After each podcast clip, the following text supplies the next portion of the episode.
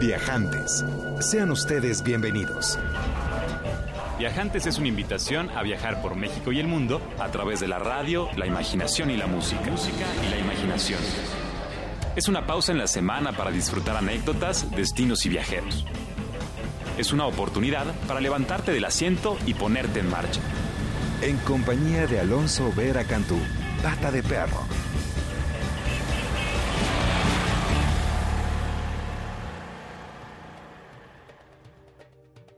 Muy buenas tardes, queridos viajantes. Estamos transmitiendo completamente en vivo desde Mayorazgo 83 en la colonia Joco. Sábado frío de alta actividad cultural, musical, interactiva en la Ciudad de México, donde estamos transmitiendo para todos los viajantes que nos escuchan también a través del www.imer.gov.mx. Muchas gracias a todos los que nos acompañan como todos los sábados a viajar a través de la radio, la música y la imaginación. 560-10802 es el teléfono en cabina, arroba viajantes y Mer es el Twitter del programa. Nos va a encantar entrar en contacto con ustedes, sobre todo con los viajantes que estén decidiendo o en proceso de decidir emprender un viaje en soledad. Esta semana hemos estado recibiendo varias inquietudes, varias dudas con respecto a cómo organizar ese primer viaje en soledad, al valor que implica hacerse solo al camino y por supuesto a las recompensas derivadas de hacerlo, y me hizo recordar, por supuesto, mi primer viaje solo alrededor del mundo, una travesía que, como todas las buenas travesías, comenzaron de manera circunstancial, sin mayor planificación, sin mayor eh, pretensión tampoco, y mucho menos expectativa, con todo el tiempo del mundo, con el deseo y la inquietud de descubrir en carne propia qué era lo que resguardaba el horizonte para su servidor.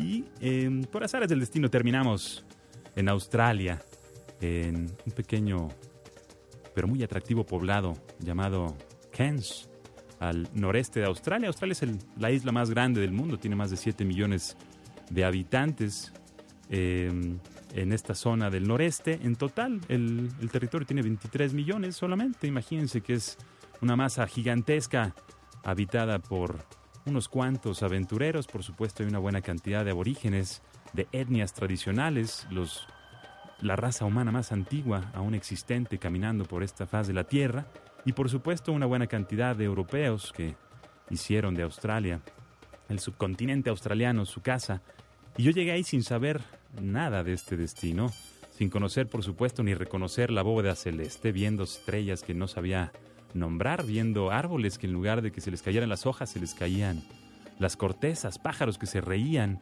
y una infinidad de peligros, el sol y eh, las, serpientes y, los, las ranas venenosas y todo ahí era como una amenaza y yo me sentía verdaderamente fascinado por ese mundo tan extraordinariamente peligroso y al mismo tiempo tan emocionante. Y llegué a esta ciudad de Cairns, que es la, capital de, de la aventura y el deporte al aire libre en Queensland, que es uno de los territorios que comprenden el, el país de Australia, y es un espacio que está junto al mar, en donde está la gran barrera de coral, donde se encuentra el ser vivo más grande del mundo, visible desde el espacio, un verdadero microcosmos, el que se encuentra debajo de esas aguas que parecen como una, una piscina, una alberca, tan tranquilas, pero llenas de vida, y en donde yo quería aprender a bucear, pero no tenía los medios económicos para hacerlo.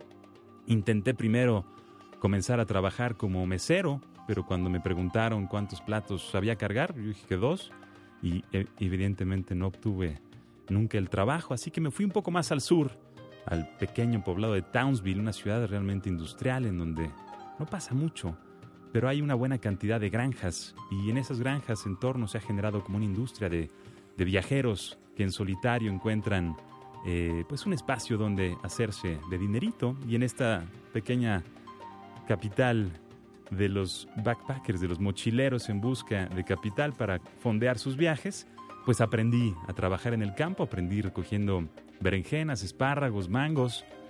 Y fue una experiencia extraordinaria vivir eh, del campo, trabajar en el campo, hacerme de, de un dinero que me permitiera aprender a bucear y por supuesto a partir del buceo pues ya se abrió un horizonte increíble en la vida de su servidor, viajando en soledad, aprendiendo, por supuesto, cada día más del buceo y, por supuesto, compartiendo la experiencia que implica sumergirse y descubrir los mundos que resguarda el manto del mar.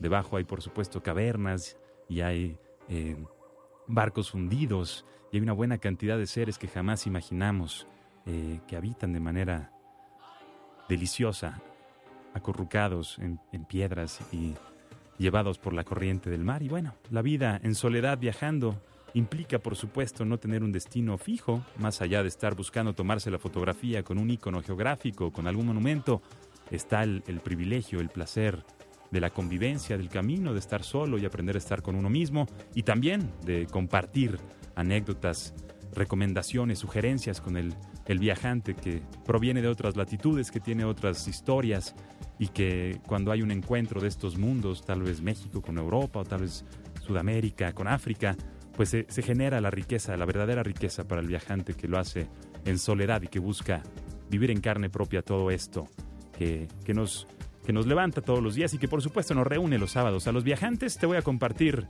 por supuesto, la frase del día y ya platicaremos más adelante de algunas recomendaciones, algunas sugerencias que hacemos a los viajantes que deciden emprender su primera travesía en soledad. Si tienes alguna duda en particular o quisieras compartirnos cuáles son tus rutas, nos encantará conocer tu opinión, querido viajante, con respecto a cómo disfrutar más en viaje, el viaje en soledad.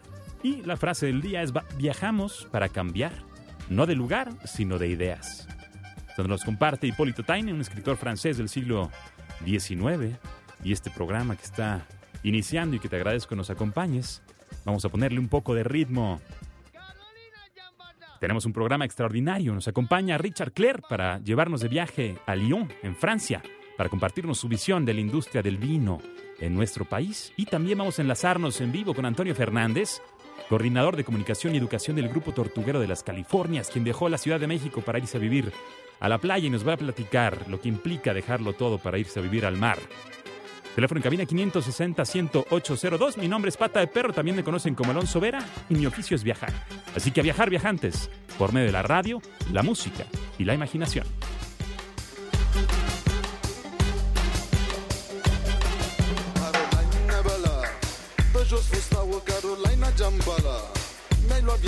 Carolina Bala Hai vino încoa Carolina Jambala Tu ești a mea Urcă-te pe mine,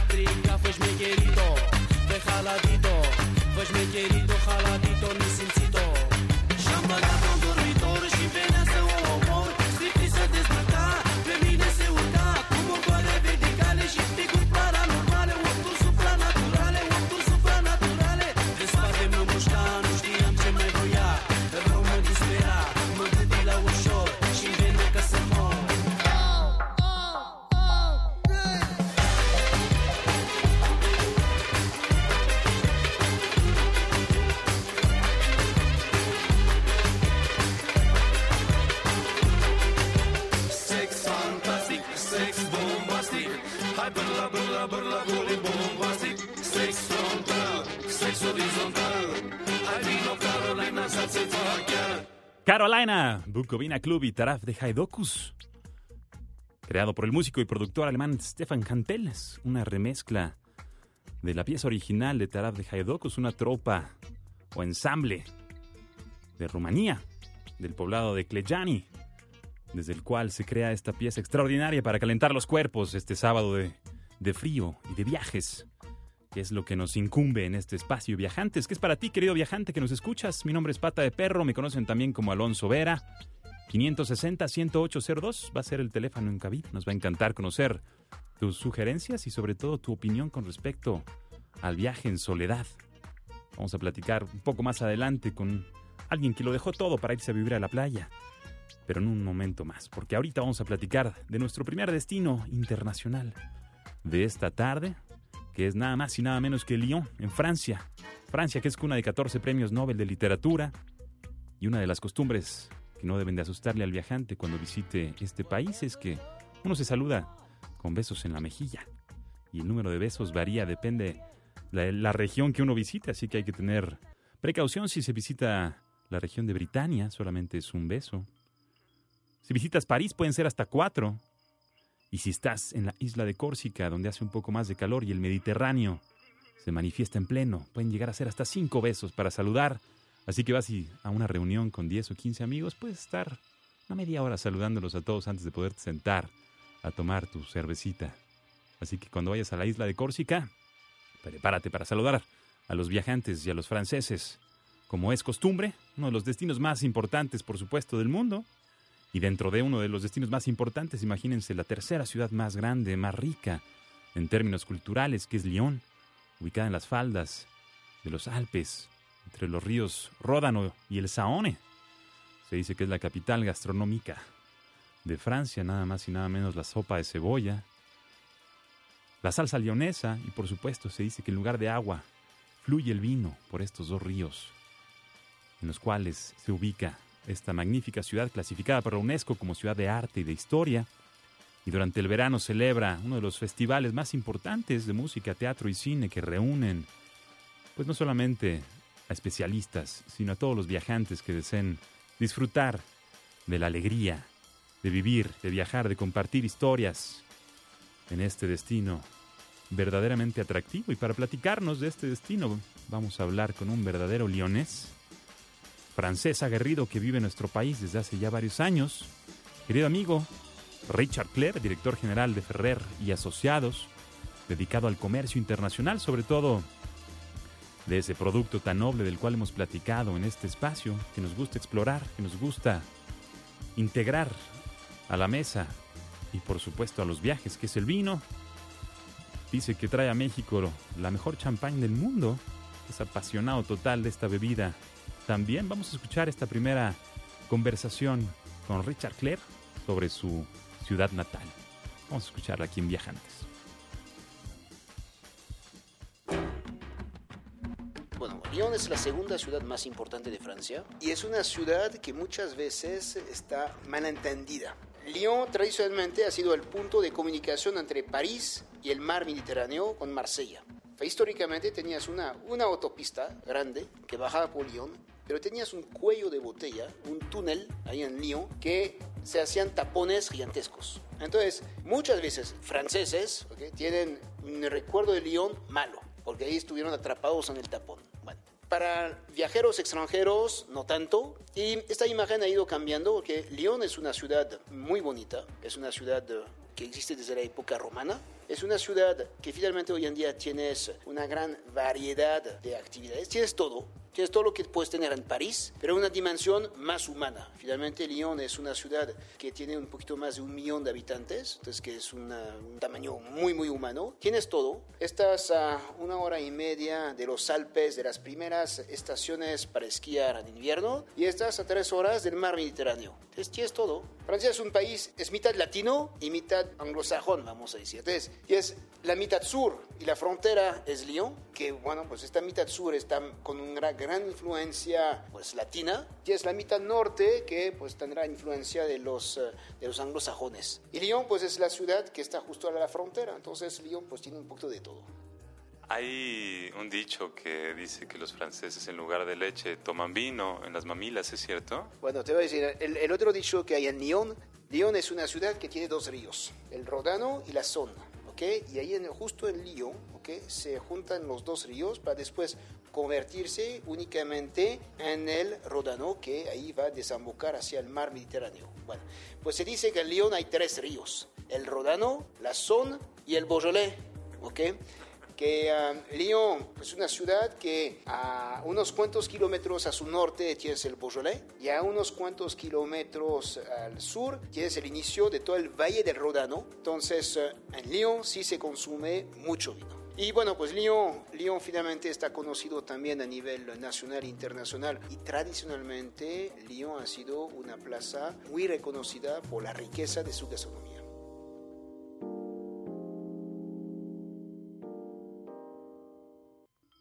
Richard Clell platicando de su ciudad natal, por supuesto, se antoja visitar un destino tan rico en términos gastronómicos, culturales y sociales, y sobre todo se antoja continuar explorando la visión de Richard con respecto al vino en nuestro país, que es un verdadero placer tener a un experto de esas magnitudes haciendo una promoción importantísima sobre, sobre todo, uno de los productos que más auge están teniendo y que por supuesto hablan bien de México y nos hace sentir bien en cada una de las comidas que nos acompañan. Vamos a hablar con Richard con respecto a su visión, a su sentimiento, al crecimiento que ha tenido la industria del vino en estos últimos años. Yo creo que la cultura del vino en México está avanzando a pasos de gigantes. Cuando yo llegué en enero 92, sí había mercado de vinos, obviamente, pero el mercado de vinos era muy elitista. La imagen del vino era una bebida para ciertas ocasiones. El primer gran avance que hubo en México a lo largo de esos 20 años es de que el consumo de vino se ha democratizado. El vino hoy en día es cada vez menos para ocasiones especiales y es cada vez más para pues parte de tu dieta cotidiana o si no es cotidiana pues por lo menos con más frecuencia. Eso es el primer gran avance. El segundo gran avance que creo que va de par es de que el vino se democratizó en niveles de edad de la población. Es decir, antes la edad promedia de los consumidores de vinos era gente de pues, más de 40, 50 años. Y hoy en día ves los jóvenes que consumen vino. Yo creo que ahí el primer hecho que me, que me marcó en la historia de esos últimos 20 años, el desarrollo de la colonia Condesa, estamos hablando de mediados de los 90, que coincide también con el tema de la devaluación, devaluación la famosa de diciembre de 94. Y yo me acuerdo que ahí en 95, en la colonia Condesa, hubo una gran tendencia de apertura de nuevos restaurantes, pequeños restaurantes, sencillos. Muchos no tenían licencia para vender bebidas alcohólicas distiladas, ron, brandy, tequila y todo eso. Entonces se iban más bien a la cerveza y al vino y ahí hubo un gran impulso. Eso permitió de un crecimiento de vinos a un precio más accesible y de que la gente integrara el consumo del vino pues de forma más frecuente. Y una vez que ya tomaste la costumbre de tomar una copa de vino mientras que comes, pues no te la quitas. ¿ok? A menos que tu doctor te lo prohíbe y si tu doctor te pro- prohíbe, pues mejor cambias de doctor. ¿eh? Y- Otra vez, hace 20 años tenías pocos restaurantes que hacían la difusión del vino por copeo.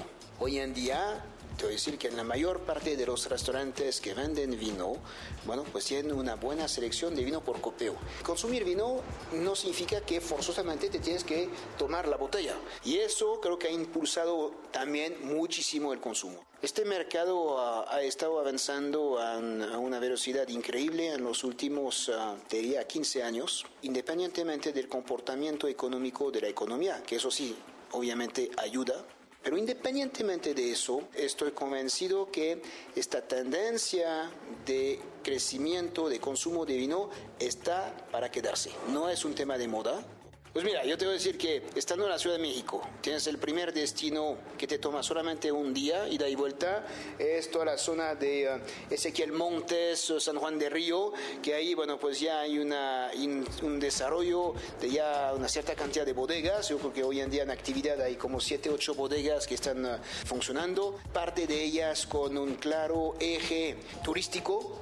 Primer contacto con el vino, esas bodegas que en un sábado, un domingo y de vuelta el mismo día queda perfecto. Segunda etapa, bueno, pues obviamente me iría tantito más al norte, que tienes Aguascalientes, que ahí también hay, uh, bueno, pues hay otra, otra pequeña zona que está en buen crecimiento. Y bueno, pues si tienes a lo mejor dos, tres días, con un presupuesto un poquito mayor, porque eso implica viajar en avión, pues te brincas hasta Baja California, que finalmente hoy en día 90% de la producción de vinos en México está en Baja California, en la zona de Ensenada. Entonces ahí vale la pena de ir, pero quedarse varios días. ¿okay? También la zona de Parras, en Coahuila, creo que es una zona bien interesante a visitar.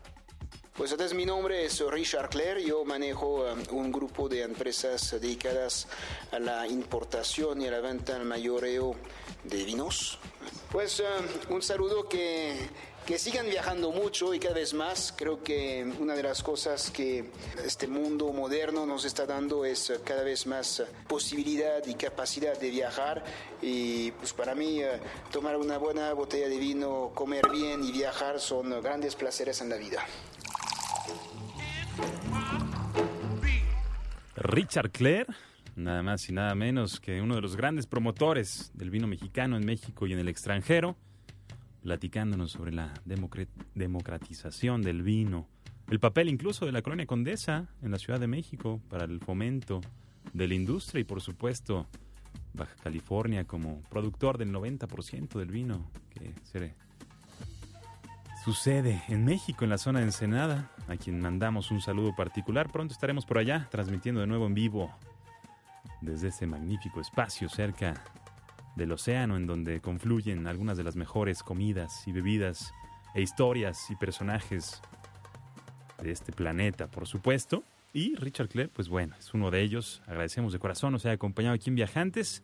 Y estamos a punto de entrar a un momento en donde el sábado se relaja aún más, en donde tú, querido viajante, Debes de empezar a sentir el candor que existe dentro de ti y la emoción que implica viajar. Vamos a escuchar una pieza más para ver si este sábado se empieza a quitar un poco más lo gélido y este viaje se hace cada vez más atractivo para ti y para mí que estamos conviviendo y compartiendo estas anécdotas. Sigue algo delicioso, nos vamos a viajar a Baja California Sur, a explorar la vida en el mar, a explorar la vida con el resguardo del medio ambiente, pero antes de eso vamos a escuchar a Maguinha do Sabiana, con Ale Muñiz, cantante y compositor brasileño, colaborador de Pato Banton, de Wailers y varios más. Una de las grandes promesas de la música. ¿Qué opinas tú, querido viajante? 560-10802. Quédate con nosotros, volvemos en breve. Outro dia tava num salão de reggae lá pras bandas do Maranhão. Vi uma maguinha com miçanga no cabelo no meio do salão. Baixo tá no pé, corpo na canção. Toca a radiola, essa maguinha é furacão. Baixo tá no pé, corpo na canção. Toca a radiola, essa maguinha é furacão. Eu,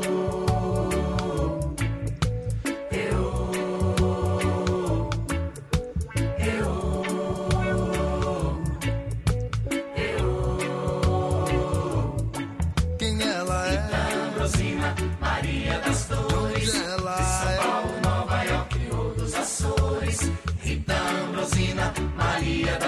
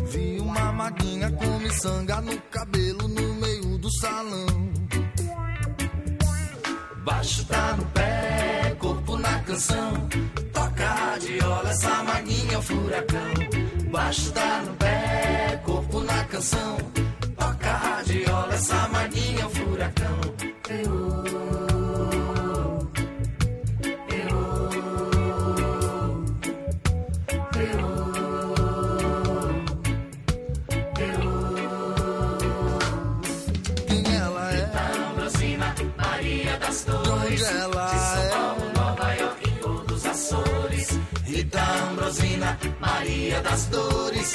De São Paulo, Nova York, todos Açores. Maguinha, tu parece que é baiana, dança como jamaicana, tem cintura caribenha. Maguinha do Saviana. Maguinha do Saviana. Baixo tá no pé, corpo na canção. Essa maguinha é um furacão. Baixo tá no pé, corpo na canção. Toca radiola, essa maguinha é um furacão. Eu,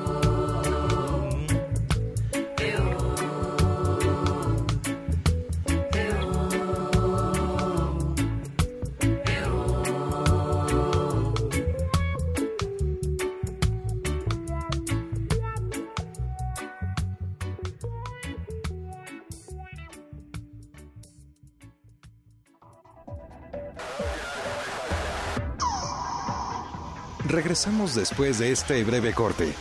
Comuníquese al 560-10802. Escúchenos en todo el mundo por www.horizonte.imer.com.mx.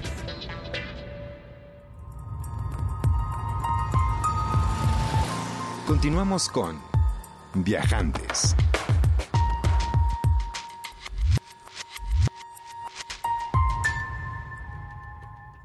30 años de hacer radio pública. Felicidades, por supuesto, a todos los involucrados en este Instituto Mexicano de la Radio. Muchas gracias por permitirnos acercarnos a ustedes, compartirles este espacio, viajantes, dedicado a todos los viajantes que emprendemos travesías todos los sábados de 4 a 5 a través de la radio, la música y la imaginación. Mi nombre es Pata de Perro, me conocen como Alonso Vera. 560-108-02 es el teléfono en cabina, arroba viajantes Imer es el Twitter del programa.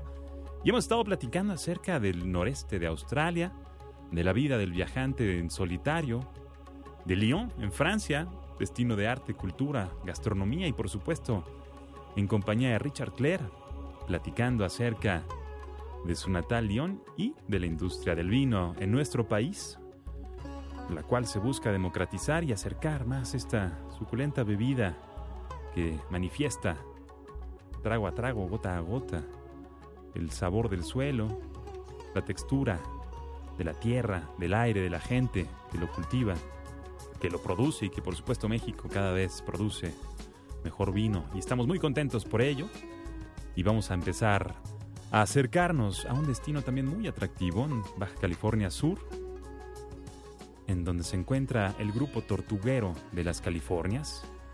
Y es que aún al día de hoy las tortugas se cazan para consumir su carne, usar sus caparazones para hacer joyería, su piel para fabricar artículos como zapatos, como cinturones. Las tortugas marinas migran desde Indonesia, Japón, miles y miles de kilómetros por el Pacífico para alimentarse a lo largo de las costas californianas, destino por supuesto recurrente para las tortugas desde hace siglos, si no milenios. Y más de 35.000 tortugas nunca vuelven a su tierra natal. Aquí son depredadas y por supuesto consumidas de mil y un formas. Y vamos a platicar con alguien que ha estado muy cerca de este proceso de sensibilización ante los retos que enfrenta la fauna marina, no solamente las tortugas, en las costas mexicanas, que ha estado muy cerca también de lo que significa perder valor, autenticidad y riqueza patrimonial, el impacto que puede llegar a tener en lo turístico, en lo social, en lo cultural. Y por supuesto pues las medidas que hay que empezar a emprender no solamente ahí, sino en todo el resto de este magnífico país, en donde se produce y se transmite viajantes, que es resguardar el patrimonio y entender que esa es una de las joyas, una de los verdaderos valores que como destino nos hace ser diferentes, nos hace ser más.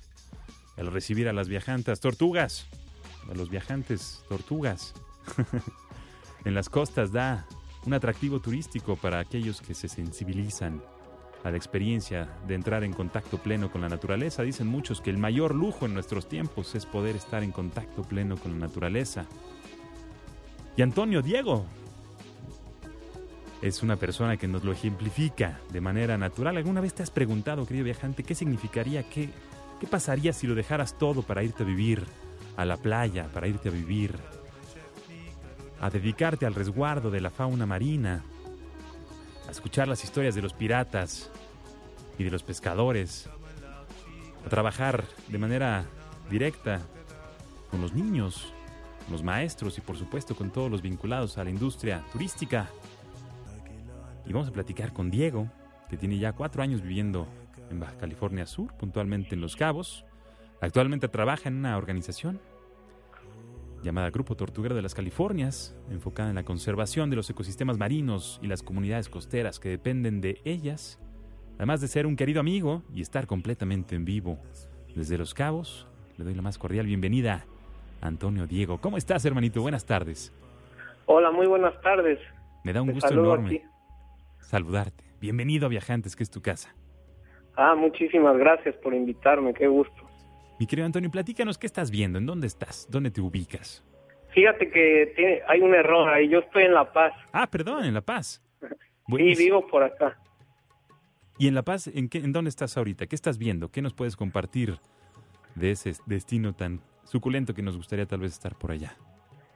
Fíjate que ahorita estoy en mi casa. eh, hay un poco de viento en el mar. Sí había salido a caminar un poco porque me queda cerca del malecón. Buenísimo. Pero estaba ahí esperando su llamada, pero hace un poco de viento, pues la brisa del mar, ¿no? Y eso yo, yo pensé que iba a imposibilitar un poco que me escucharan bien. Entonces estoy en mi casa, pero por la ventana pues veo árboles, palmeras, eh, y pues todo esto se mueve porque hay bastante brisa. ¿Es cierto que la vida en el mar es más sabrosa? Yo creo que definitivamente el mar sí, sí nos ayuda a sentirnos bien.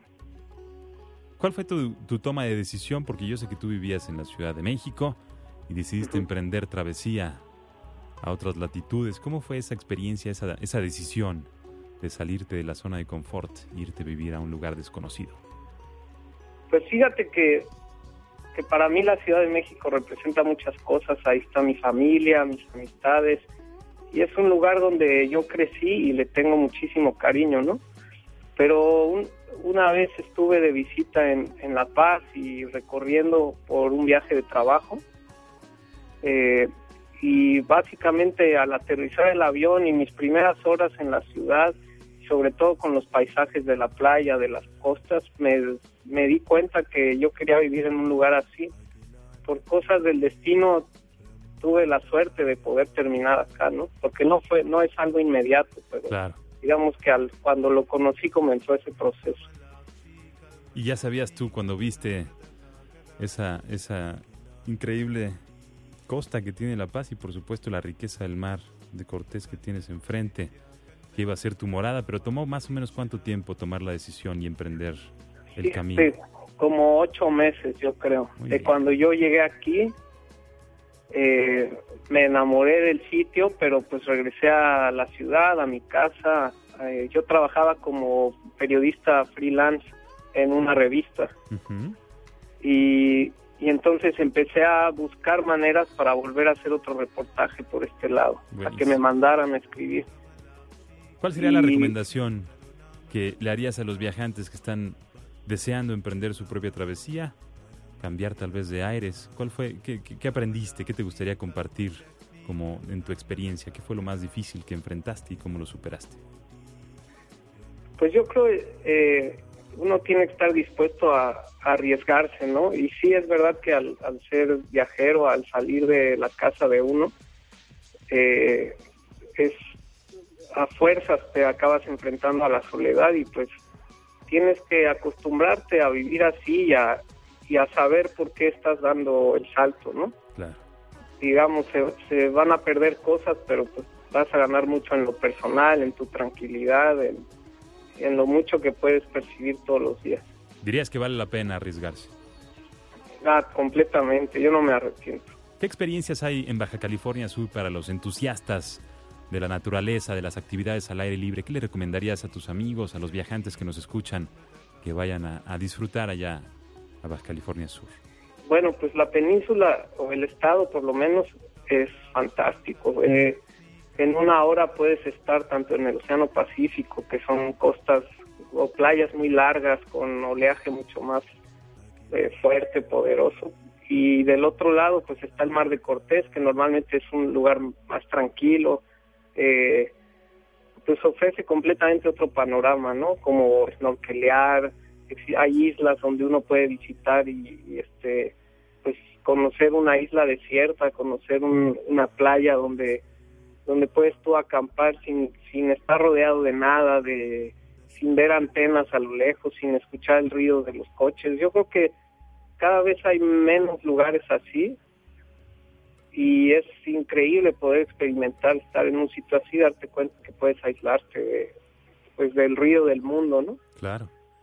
Hay un, hay un elemento, un valor agregado importante eh, en este destino, que es la, la fauna, ¿no? La, la- la- la Claro. buena cantidad de visitantes nacionales, extranjeros, que hacen, sobre todo el Mar de Cortés, ¿no? Su, su- su incubadora, su sitio de reunión, de reproducción, y, y que nos estás mencionando estos parajes como aislados, en donde uno puede encontrarse consigo mismo, pero también puedes encontrarte con estos seres maravillosos, ¿verdad?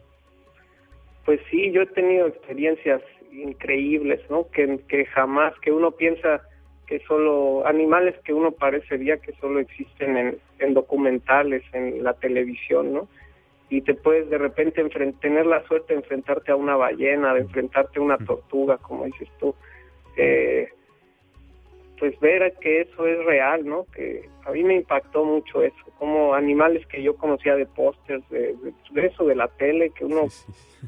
Pues realmente no, hasta que uno no los percibe directamente, no cree que existan, ¿no? Eso me pasó a mí, Qué delicia. no se enfrenta a ellos. Yo, por ejemplo, esta semana ahora es temporada en, en el Pacífico, en una zona que se llama Bahía Magdalena, Ajá. es temporada de ballena gris, Wow. una zona importante, a partir de ahí, más hacia el norte, en las zonas costeras es una zona importante de apareamiento y, de, y donde las nacen las crías. Y la experiencia de ver ballenas, estar cerca de un animal de, de, pues, tantos metros, de tantas cientos de, de tantas toneladas, ¿no? Tantos cientos de kilos, pues es, es maravilloso, ¿no? Y pensar que es un animal que recorre desde, desde Alaska, viene hacia acá en una travesía y llega a encontrarse con uno, pues es maravilloso. ¿no? Llega a encontrarse con unos y con otros que también terminan preparándolos al carbón, como en algunas de las especies que estamos mencionando sucede. Y con eso me gustaría que nos platicaras la misión del grupo tortuguero de las Californias al cual perteneces. ¿Qué es lo que hacen? ¿Cuál es, cuál es, cuál es el día a día de este grupo tortuguero de las Californias? Pues mira, yo tuve la suerte de, llegar a esta organización, somos una organización civil que tiene 15 años más eh, aproximadamente trabajando en las comunidades de todo el noroeste de México, en las comunidades costeras. Ujú. Esta, pa- esta zona del noroeste de México es una zona muy importante para la alimentación de cinco especies de tortugas marinas que son las que habitan el, el Océano Pacífico y pues las tenemos tenemos la suerte de tenerlas en el país y también eh, pues son zonas también de anidación Eh, entonces básicamente el grupo tortuguero comienza a trabajar como una red de trabajo de enlace comunitario entre pescadores científicos maestros estudiantes y donde con esta red pues estamos tratando de unir esfuerzos para no solo educar, sino también generar conciencia y acción, ¿no? Para proteger a estos animales y el medio ambiente en el que viven. por- y, a- y en esto también se incluye a las comunidades donde están esos, a las comunidades que son parte de ese medio ambiente, ¿no? Por supuesto, y muchas familias que supongo dependen de la caza, eh, de la pesca, pues también se ven afectadas cuando, cuando, cuando entran en vigor, digamos, algunas reglamentaciones, ¿no? Y que hay que cambiar algunas de las de las de las de la cultura misma del espacio eh, Claro. para poder resguardar. Yo creo que, bueno, hay un proyecto que, que, que mencionan, el de conservarte. ¿Te parece bien si escuchamos una canción y volvemos contigo para que nos platiques del proyecto Conservarte y nos sigas compartiendo tus anécdotas y experiencias? Claro que sí. Alonso, Buenísimo, mi querido Antonio. Vamos en un momentito más a enlazarnos de nuevo con Antonio Diego Fernández desde La Paz, en Baja California Sur. Pero antes, siguiendo con esta tendencia sabatina de calentar la sangre y e inspirarnos a seguir viajando a través de la radio, la música y la imaginación, vamos a escuchar esta pieza mágica titulada Ten Dollar High de algunos de los consentidos de la casa, Medesky, Martin and Wood. John Medesky en los teclados, Billy Martin en la batería, Chris Wood en, el bajo, una fusión de jazz y acid jazz aquí en Viajantes de Horizonte 107.9. Saludos a los que nos escuchan en el podcast, sobre todo a la comunidad médica que nuevamente nos saluda desde el sur de la Florida, en los Estados Unidos de Norteamérica, del disco Uninvisible, lanzado en abril del 2002. Mi nombre es Pata de Perro, me conocen como Alonso Ver y te recuerdo 560-10802 es el teléfono en cabina, arroba viajantesimer es el Twitter del programa. Por favor, déjanos saber tus sugerencias para viajar en soledad y sobre todo tus preguntas para Antonio Diego, que está en La Paz platicándonos sobre la conservación del medio ambiente.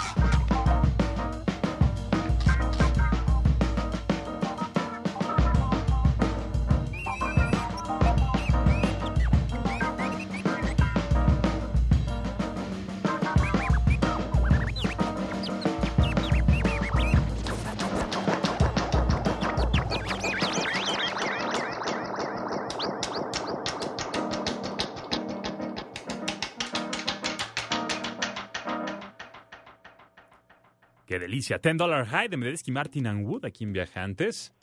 Gracias por seguir viajando con nosotros a través de la radio, la música y la imaginación. Estamos enlazados desde La Paz, Baja California Sur, con mi querido amigo Antonio Diego Fernández, uno de aquellos chilangos que se exilió, exilió de esta magnífica ciudad para ir a vivir al mar y se involucra con el grupo Tortuguero de las Californias con el cual trabaja y que por supuesto estamos platicando de el patrimonio medio- medioambiental que resguarda este destino y por supuesto los proyectos que realiza el grupo Tortuguero de las Californias para involucrar a la comunidad en el resguardo del patrimonio que se traduce por supuesto en atractivo turístico para los viajantes nacionales e internacionales. ¿Sigues ahí mi querido amigo Diego? ¿Cómo está? Muy bien, muy bien. Gracias, Sí. mi querido. Oye, pues estábamos platicando del Grupo Tortuguero de las Californias y del proyecto Conservarte. Platícanos un poquito más de este proyecto. Pues fíjate que es un proyecto que, que está acaba de empezar su tercer año de, de trabajo. Es un proyecto que diseñé yo en conjunto con mi compañera Bárbara Cardoso. Y eh, a partir de nosotros empezamos este proyecto pensando en, en cómo, cómo conjuntar esfuerzos en, en comunidades de esta región del complejo lagunar Maya, Bahía Magdalena, donde hablaba de las ballenas. Y este sitio es un, es un sitio muy importante de alimentación, sobre todo de, de una tortuga, la tortuga amarilla o careta careta, es su nombre científico. Ok. Entonces este sitio pues al- es uno de los lugares con más biodiversidad en todo el país, es el sitio en el estado donde más pesca se produce, donde más pesca, donde más se pesca Ok. y entonces es un sitio maravilloso, súper productivo, con un montón de especies este, comerciales y además es un sitio para la ballena gris, para las tortugas, y pero tiene vocación de, de esta explotación pesquera, ¿no? En el sitio, en la comuni- en, en las dos comunidades más importantes hay dos plantas enlatadoras de sardina y de atún, este y pues básicamente son todo el mundo se dedica a la pesca o tiene algo que ver ahí, ¿no?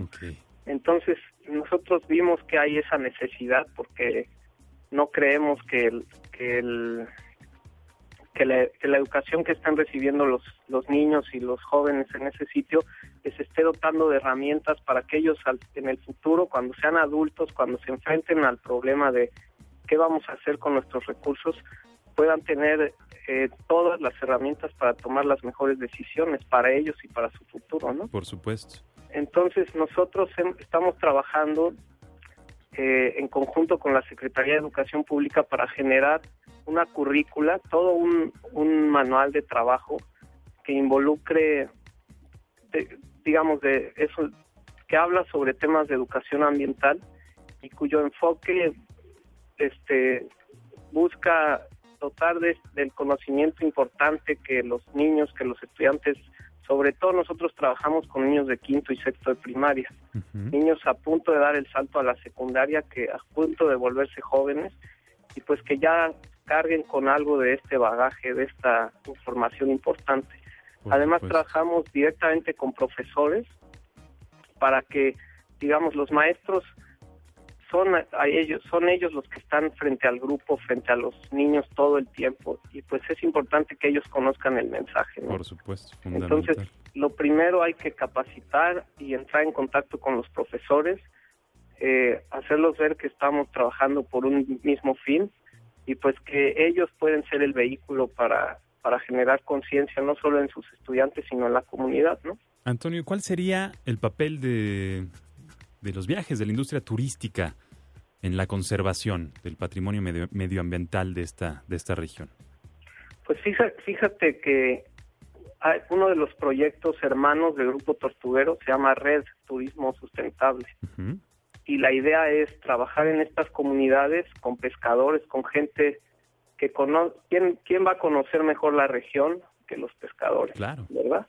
Entonces se trabaja directamente con ellos y se les capacita para generar en- pequeñas empresas, o en- bueno, no pequeñas, sino empresas ecoturísticas eh, hechas o diseñadas para el sitio donde se están, donde ellos viven, ¿no? Alternativas, saquen- digamos, de ingreso para la- las familias.